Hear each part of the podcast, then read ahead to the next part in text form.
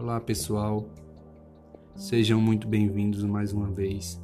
Aqui quem fala é o aluno Fábio Chianca, estudante de medicina do oitavo semestre da FAMEN João Pessoa. E hoje irei falar para vocês sobre um tema muito polêmico, que é a violência racial.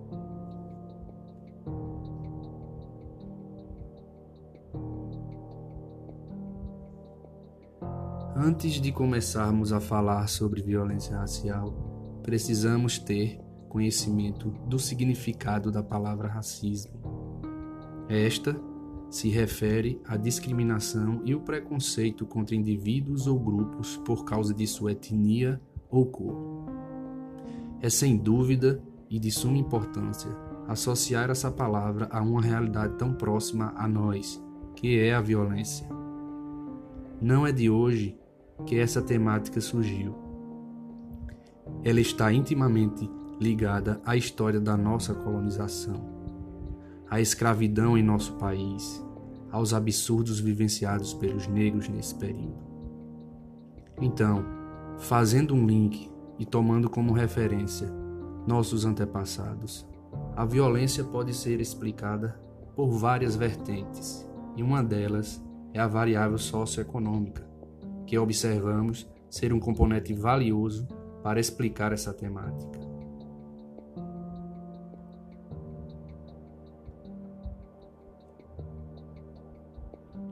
O racismo é um dos principais problemas sociais enfrentados no século XXI, causando exclusão, desigualdade social e violência.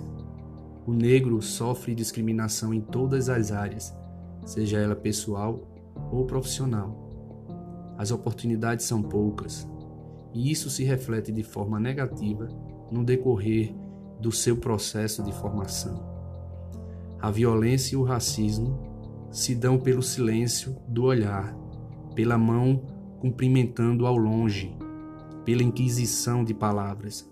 Só quem é discriminado e segregado sente, no suor que se desprende da pele, o significado dessa dor e humilhação.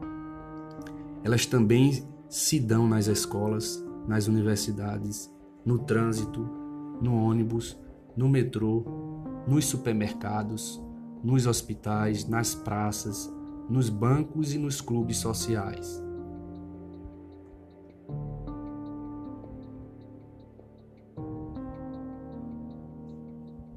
As estatísticas estão aí para mostrar de acordo com o Atlas da Violência de 2020, a população negra é a mais afetada pela desigualdade e pela violência no Brasil.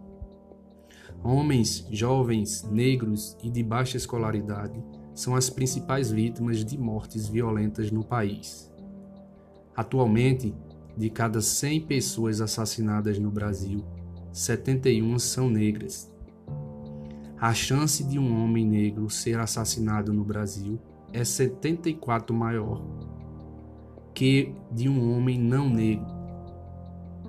Fica claro que a estrutura precária do nosso país e, sobretudo, sua economia reproduz essa opressão sobre a cor da pele, consequentemente causando com isso um desgaste e desestruturação por parte dos órgãos responsáveis por coibir esse tipo de comportamento.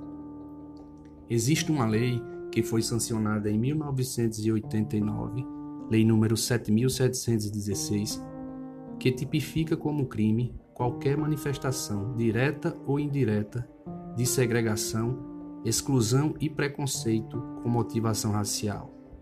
Essa lei representa um importante passo na luta contra o preconceito racial.